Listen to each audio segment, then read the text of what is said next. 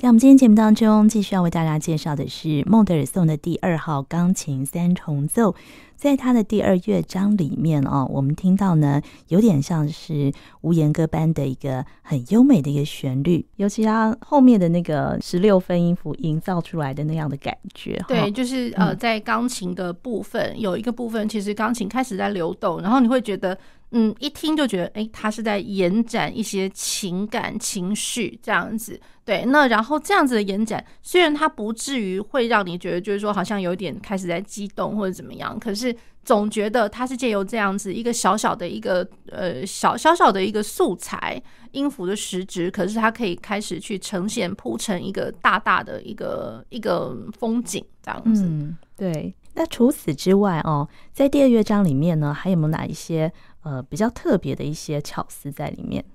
呃，像我们这样来讲，就是说，呃，Mendelssohn 他的作品，有的时候你可以 looking back，就是可以去想想看，哎，你听到了什么？嗯，比如说像 Mendelssohn 之前我们不是在讲说，哎，好像。呃，他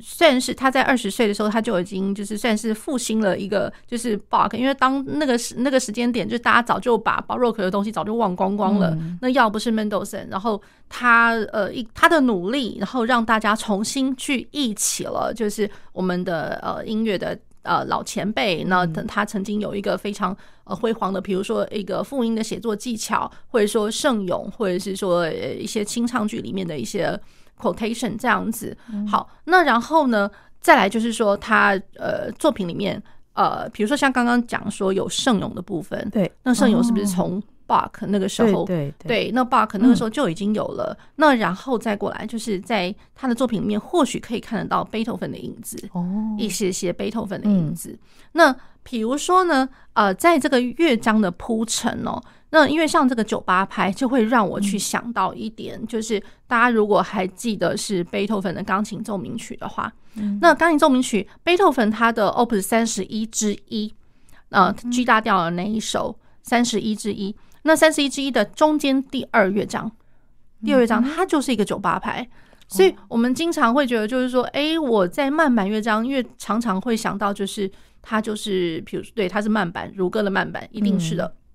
那然后比较常会看到是三拍子，嗯，对。那或者是说，呃，稍微特例一点点，那个贝多芬有的时候他的钢琴奏鸣曲里面半版乐章会是二四拍，偶尔有有有那么几个是这样子的。那可是也有一个蛮特别，就是我刚刚提到的三十一之一的第二乐章，那这个是九八拍，对。那九八拍，所以我的那个呃左手的伴奏噔当梆梆梆梆。那算是一个像是和声式的，然后像是拨弦般的那种感觉。Oh, 那我的右手一直在歌唱。哦，oh. 对，那所以像这样子的一个写作的一个感觉哦，那像在 Mendelssohn 这一首第二号钢琴的那个三重奏里面。也一样听得到，就是虽然不至于就是说和声式的琶音或者和声式的那呃，它有和声式的琶音啦。那可是不是说我刚刚所谓的那个左手的像拨弦般的那种那种效果。可是比如说和声式，然后加上我的哎是。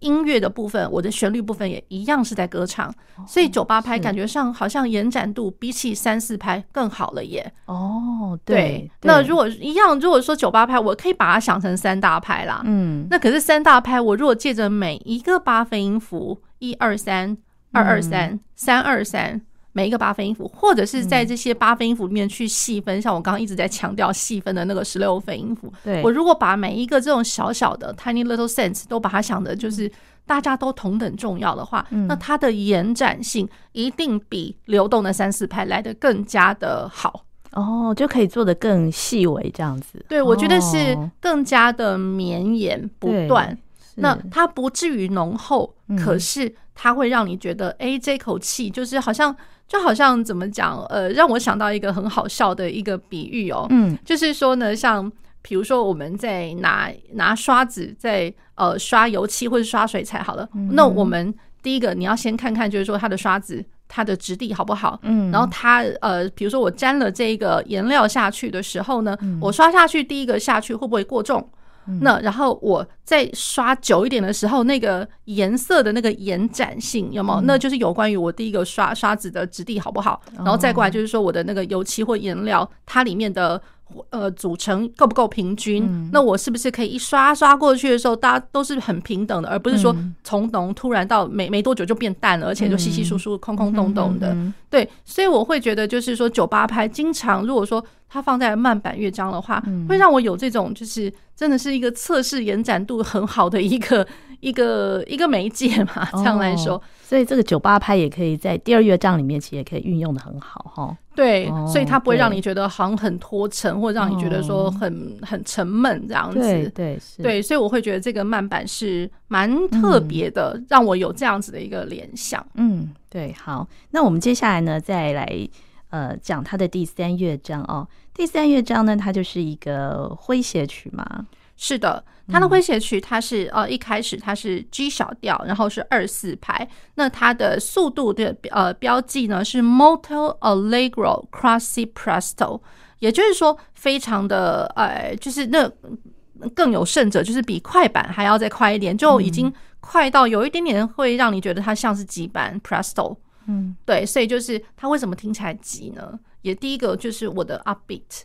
我的弱起拍，滴滴滴滴滴滴滴的，就是听听起来好像就是那个弦乐一开始哦，就是小提琴好忙碌的那个中间的弓一直在那边，就是一直呃跑来跑去跑动的跑动的那个弓法这样子。好，那然后哎，再过来就是它的这样子的一个氛围，跑动了十六分音符，然后又是弱起拍，那会让人家呃联想到什么呢？嗯，跑动。跑动，对，所以我们之前有讲过，比如说跑动的东西。那当然，虽然跑动比较常会出现在 Mendelssohn 其他六八拍的东西，那或者说 Scherzo，那只要是 Scherzo 的话，好，大家去想一下哦。那 Scherzo 它就是一个很诙谐的，然后长动的，应该不会说有任何可以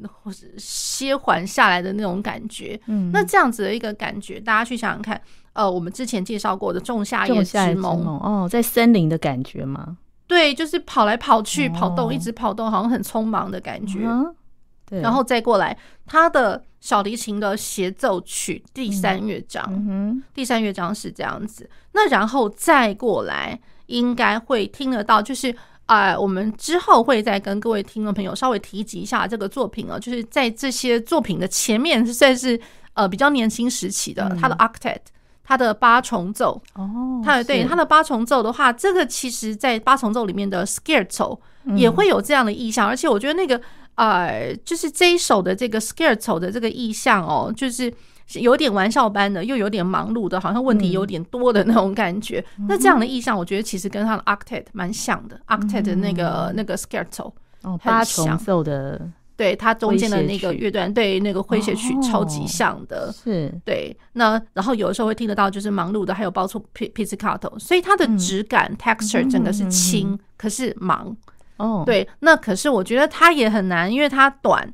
它短。嗯、那然后再过来，当我每一个乐器，我我我的弦乐都在跑动。都都是功，就是功法一直这边跑来跑去，然后而不是有那个铺陈的那个长弓运弓的时候，嗯、那加上我的右呃我的钢琴也一样都是十六分音符，就是跑来跑去。嗯，那我觉得这个在他的合作上面，一定有某些方面是需要有一些默契跟练习这样子。嗯、对，就在第三乐章的部分哈。对的、嗯。好，那我们就先来听他的第三乐章。是。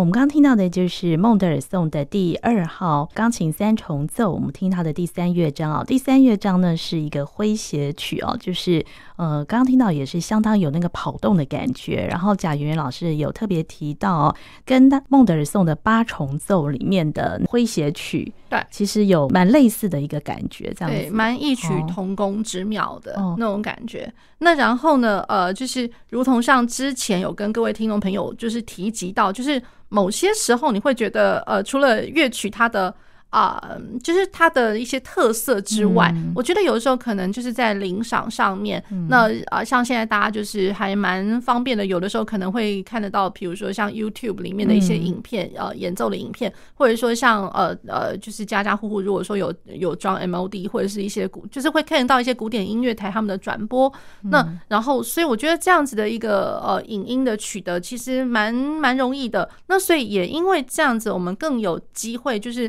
领。听或者说观赏更多不同的重奏团体他们的演出，那然后对于诠释或者说他们的默契、他们的表现，我觉得大家就是这些定见各自一定都会有这些定见这样子。那所以我会觉得就是说，呃，我们在呃欣赏这个乐曲，然后知道它的一些特色，那有的时候就是对于诠释上面，我觉得也是蛮可以去去斟酌的这样子。那呃，我会觉得像这一个的乐章，像我刚刚讲到，就是说因为大家都在跑动。对，那真的我会觉得是一个对于室内乐来讲的话，这是鉴别度还蛮高的一个、哦、一个乐曲，这样。就是他在默契上演奏的默契上要搭配非常好，在第三乐章的部分。对，因为他很忙，哦、可是他又不能让你觉得就是说好像大家压力很大，因为大家都在快，哦、然后很轻松的在跑这样子，很轻松的跑，然后好像都大家都在一起。那然后呢，哦、而且大家想的是一样的，而且我觉得就是在跑动的时候。就是那个呃小音符的那个音值音色，大家都要是做的一模一样，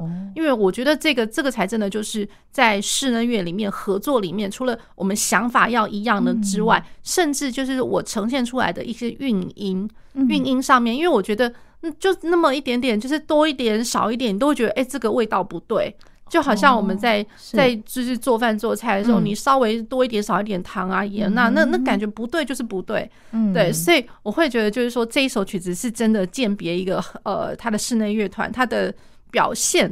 你要这样讲表现吗？或者说他们呈现出来的效果好或不好？嗯、我觉得呃当然不能，你不能讲说这个乐团它真的就是一个烂或者什么不行啦，不能这样讲。那可能有时候就会觉得说，哎，他们可能需要再多一点的时间去更多的磨合的那种。就是在不管在想法或者说在音色的调整上面会需要磨合，所以也提供给大家在欣赏室内乐的时候可以特别注意到的这一点哦，在他的那个第三乐章嘛，诙谐曲。对。搭配的默契，就如同比如说，呃，像我们呃，我们自己钢本身钢琴的话，可能就比较不会有这样的一些机会。可是呢，就是比如说像一些乐团，呃，比如说一些器乐的一些朋友们，那未来可能你找工作啊，这这些可能就是你一定会少不了乐团片段，因为你要去考乐团的话，那人家如何去鉴别，就是说我要不要这样子的一位音乐家呢？他就给你抽几个片段，所以总是会有一些很著名的。呃，乐器，呃，不是，就是呃，就是不同的乐器，它会有一些很著名的音乐的片段，哦，对，来鉴别，就是说，哎，我因为你的在这边的表现，你的想法跟我这指挥的想法有没有很契合呢？那我需不需要您来帮我们乐团来，呃，就是帮忙吹奏或者说演奏这一段，这样，这这个这个声部这样子，嗯，对，所以就是有，就是在交响曲里面，总是交响曲或者是器乐曲，总是会有一些可以鉴别的乐段，哦。哇，这是真的是非常专业的一个部分哦。对，那或者是这一部分，对 鉴别，那或者是说像我们钢琴的话，哦、呃，因为。大家都是独奏嘛，那绝对不可能会有乐团的这个部分。嗯、问题是，我会觉得，如果论独奏的话，你要鉴别。嗯，那我觉得可能这样来说，就是呃，因为学生的话是鉴别度当然是最高，因为你学生来讲，你可以去做鉴别这件事情。嗯、那可是如果说他已经是出来，他呃已经是一个比较常常活跃在舞台上面或者什么的话，嗯、那你可能就借由不不一样的曲目去。可以呃感觉得出来，就是说，哎、欸，他这位音乐家他一定是在某些方面，比如说他音色唱得非常好，就借由某些曲目的一些片段，你可以听得出来，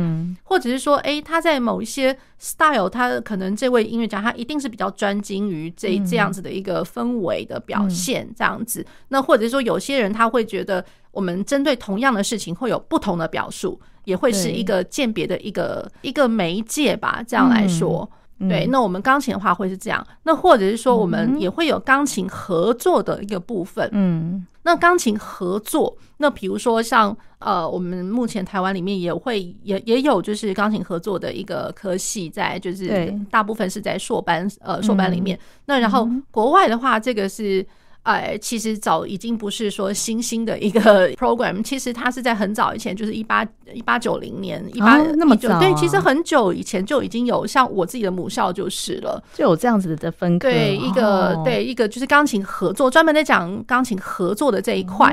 对，那所以了，我会觉得就是说，钢琴合作的话，也会有他之所以想要去鉴别，如果说是学生还在学习的阶段的话啦，对，那可能你会觉得你要去鉴别的话。不见得会是常常呃是在比如说帮忙器乐的交响曲或什么，因为器乐交响曲的话，那钢琴只能去弹那个乐团的去。我们在讲说 reduction 这样子，可能有时候有些部分需要去简化。那当然有些需要去帮忙推波助澜的部分，这样。那可是我觉得更有甚者，你可以去呃去鉴别的一些，就是说。呃，当他的合作能力是呃，他在演奏，比如说器乐的奏鸣曲啊，嗯，或者是说呃，器乐的一些，或者是声乐曲，声乐曲尤其是艺术歌曲，嗯，那可以呃，你可以感觉得出来，就是说，哎，这位钢琴家他懂不懂？他知不知道刚呃，就是呃，声乐的部分，他现在歌词，他现在的氛围，他现演到哪里，或者说他唱到。什么样子的一个意境，一个什么样的感觉？嗯，那你可以从他的弹奏里面，你完完全全可以感觉得出来，就是说他懂不懂，或者说他只是帮你，就是我我只是配合你这样子，我只是弹，对，其实可以感觉得出来。哇，那真的很难呢。就是说钢琴合作，它要因应不同的类型哦，像像是艺术歌曲啦，或是室内乐哦，或是二重奏。对，哦，都有不同的表现呢，不同的表现。哦、那像比如说，像如果呃，像我自己以前的就学的经验，就是在美国的时候，嗯、就是钢琴合作的部分。那因为这个也是我的一部分的复修，这样子。哦、是。对，那然后我们也要去修一些很相关的课，嗯、然后呃，再来就是跟很多音乐家就是一起合作的练习。嗯、那然后在上课的时候，我们上的是什么呢？就是我们是要去跟声乐的的朋友们一起去上 diction。就是我的咬字、韵音，或者说呃，就是你要去知道一些呃声乐曲的呃，比如说我们钢琴有 piano literature，那声乐一定也有那种 vocal literature，就是曲目文献研究。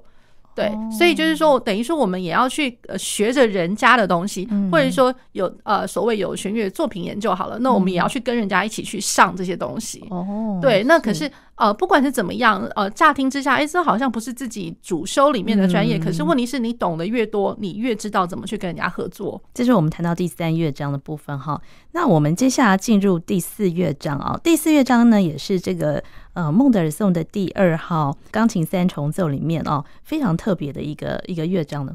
是的，他呃，大家会讲到，就是说，呃，就是在讲钢琴三重奏哦。那讲到第二号的话，你可能一开始比较不会说像呃，我一开始跟大家讲的，呃，你可能会想到芬格尔动序曲，就是借由钢琴的部分。嗯、可是，一讲到第二号，可能第一个会去想到啊，第四乐章，哈，第四乐章。嗯，对，那所以就是、嗯、那就知道，就是说，哎、欸，它到底哪里？在特别呢？哦、这样子好，那实在是它的特别，实在是在于就是说又来了，就是它的 chorale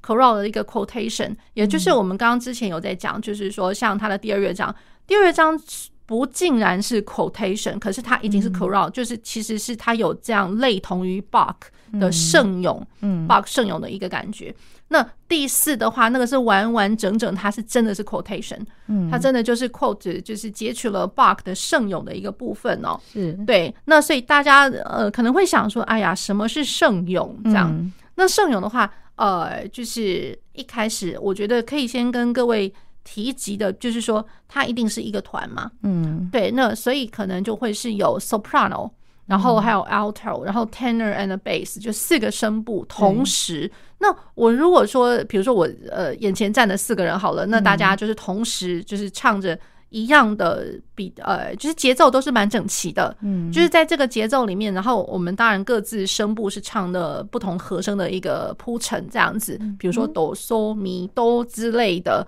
然后哆拉发发之类，嗯，好，那所以听到都会是比较像是和声之间的就是铺陈，比较呃不是说。呃，在各自声部之间的旋律线的穿梭，嗯，对，对，所以你第一个听起来比较像是整齐一点的，然后那盛勇的话，嗯，应该很少听到快的盛勇啦，哦，都是慢的，嗯，对，对比较是从容的，嗯，然后稍微一点点庄庄重的、从容的一个、嗯、一个 poise 一个姿态，嗯，好，对，那所以第二乐章已经听到这样子的一个姿态，那更不用讲说我的第四乐章其实也听到了。嗯对，那所以就是它第四乐章的话，呃，在那个降一大调，就是它的呃，它其实它是 Rondo，嗯，A 段的话它是 C 小调，那呃，它的 B 段的那个旋律就是圣咏，而且它的圣咏还不是不止 quote 一个，是 quote 两个，是。对。那其中比较重要的哦，就是它其实是 quote 从 Bach 的那个圣咏里面，它叫做呃 Globus deicide do。Jesus Christ，然后 B W V，这是作品编号九十一，也就是说，我呃，它的英文的翻译，其实其实翻译过来就是说，我们都要呃，就是主耶稣，我们都要跟您来崇拜、崇敬这样子、嗯、，Praise to be 呃、uh, to be to you 这样子。嗯，好，那这个是最显而易见，就是可以听得到是这样子，他从这样子的一个 chorale 的 melody 来的这样子、嗯。好，那我们就先来听他的第四乐章是。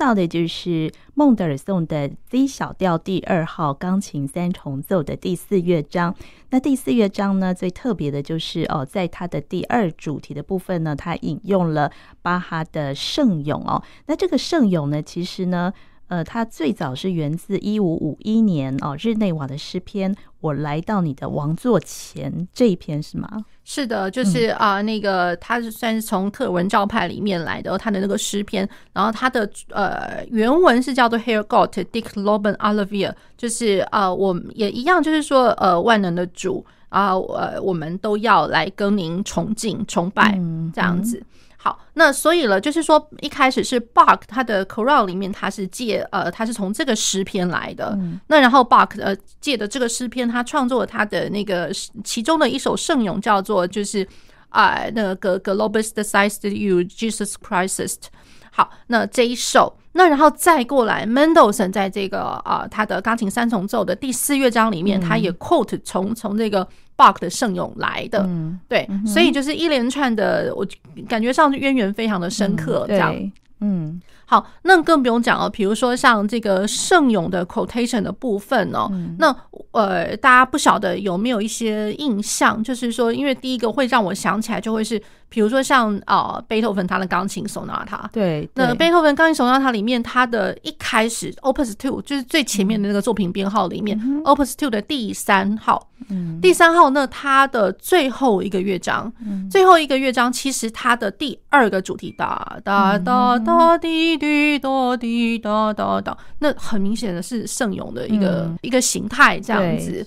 再过来会让我想到，因为就是因为第一个一定会想到其实是钢琴的东西。对，那那在比较稍微呃同时期，比如说像肖邦，嗯，那肖邦的话，肖邦也有用圣咏。其实我觉得呃，虽然那个圣咏并不是说完完整整是从谁的 chorale 的 melody 来，对，可是。我们一旦去想到，就是说它的呃，就是不，它的四个声部，甚至更多的声部，嗯嗯、我如果不同的声部都同时之间，哎，突然变成是和声式的直向的和声式的进行，嗯、然后呃，不会有任何的呃经过音啊或者什么的，嗯、就是。在这，我的节奏是整齐的。这样来说，对，那我们会把这样子的一个写作形态，真的就经常一看啊，it's a chorale, it's chorale，哦，对，就会把这样的形态当做是一个圣咏圣咏般的一个形态。嗯、比如说像肖邦他的呃诙谐曲，嗯，那诙谐曲它的第呃那个第三号。嗯，第三号它的中间的那一段，嗯，哒哒滴当，然后再来是穿插的滴哒哒哒的是一一连串的钢琴发音，然后哒哒哒滴滴，然后滴滴哒哒，对，所以这个中段就是 coro 的部分，经常会出现在那个中间中中段的部分啦，或者说第二个主题是。对，那所以了，就是说，像呃刚刚的这个第三号的第二乐章，它的圣咏的一个形态是一开始就出现。哦，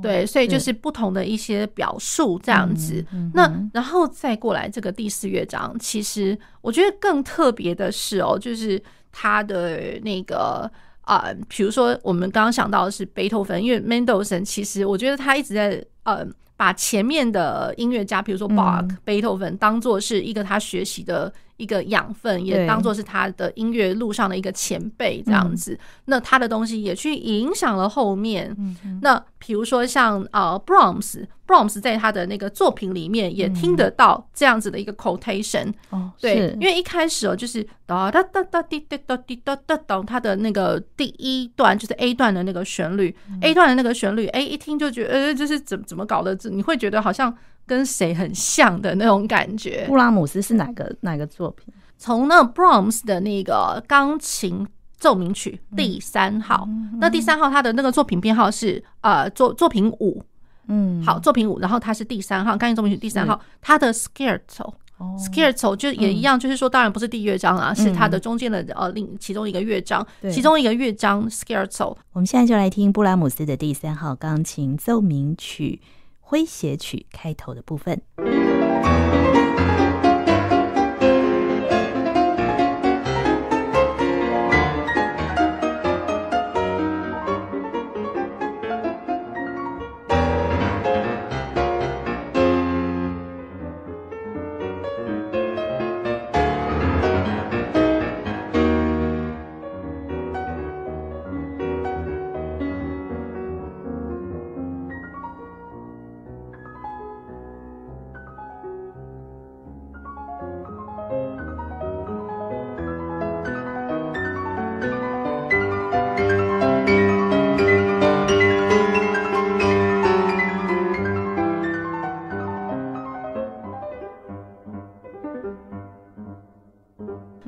Opus 五的话，其实大家也可以呃去看看，去听一听，就是它的 Brahms，就是这个算是多乐章的。这个就会是呃乐章，因为我们平常一般习惯来讲的话，可能那奏鸣曲体就是不是三个乐章就是四个乐章，更尤其是经常见到是四个乐章了，在古典的后面，然后到一直到延续到浪漫时期。对，那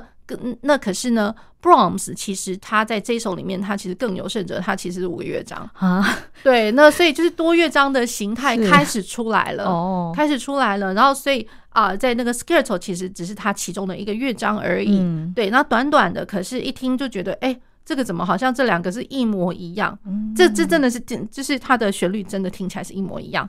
样。所以就是说，这个第四乐章它的 quotation 何其多，然后或者说它影响到后面的又何其多。嗯哼，对。那而且是它的 A 段的旋律跟它的 B 段的那个主题，通通都就是会总觉得就是说哪边的影子来的。所以刚刚老师提到，就是哦，在布拉姆斯的第三号钢琴奏鸣曲其中一个乐章哦，就是诙谐曲的一开头哦，跟这个呃孟德尔颂的第四乐章的 A 段的旋律是一模一样。呃，对，就是可以就蛮蛮相像的啦。这样来讲，是对它的写法其实是差不多的了。哦，所以孟德尔颂的这个第四乐章，它就是一个 rondo 的一个对一个呈现。对，那它的 roundel 其实就是啊、呃，就是一定 A A 段有，就是我们可以这样讲，A 段的主题，然后 B 段的主题，然后只可能 A B A B 一直就是穿插，然后中间会来一个大大的中段叫做 C 段。嗯，对，那所以它的 A 段主题，然后跟那个 Brahms 的那那个钢琴奏鸣曲是相像的。对，那然后再过来 B 段跟 C 段都是 chorale，就是两两个不同的 chorale。哦，对，两个不同的圣咏，嗯哼，所以它就是 A B C 这样子一一直在 rondo 吗？呃，对，那我自己的一个解读就是说，它的架构是呃 A B A，然后 C，、哦、然后 A B A，然后 C 段又回来第二次，然后 B 段，嗯，对，对，其实它的一个铺陈，我觉得蛮特别的啦，蛮长的。这是我们今天介绍的，就是孟德尔颂的呃 C 小调第二号钢琴三重奏，一共有四个乐章啊。这是他在一八五四年在过世的前两年写作，也是他唯二，就是他只写作了两首钢琴三重奏作品吗？呃，对。哦，是，嗯，对，那这个第二号是演出的机会没有像第一号那么多吗？比较起来，对，就是说，至少在台湾吧，嗯、对，哦、就比较常听到的都会是第一号，第一号，嗯。嗯哼哼，对，然后然后他的第二号，其实我觉得。真的不知道为什么，好像比较少听到，或者说学生的团体，比如说一般的室内乐课的一些训练养成，嗯嗯、感觉上好像第一号那光芒已经笼罩了整个第二号，就觉得哎、哦欸，第二号其实有非常多值得介绍的，而且可以去、嗯、去联想到的部分。对，那真的蛮可惜的哦，就是大家经常会忽略掉这个第二号的钢琴三重奏。对，好，那我们今天也非常谢谢蒋元老师为大家介绍孟德尔颂的 C 小调第二号钢琴三重奏。啊，谢谢主持人，谢谢各位听众朋友。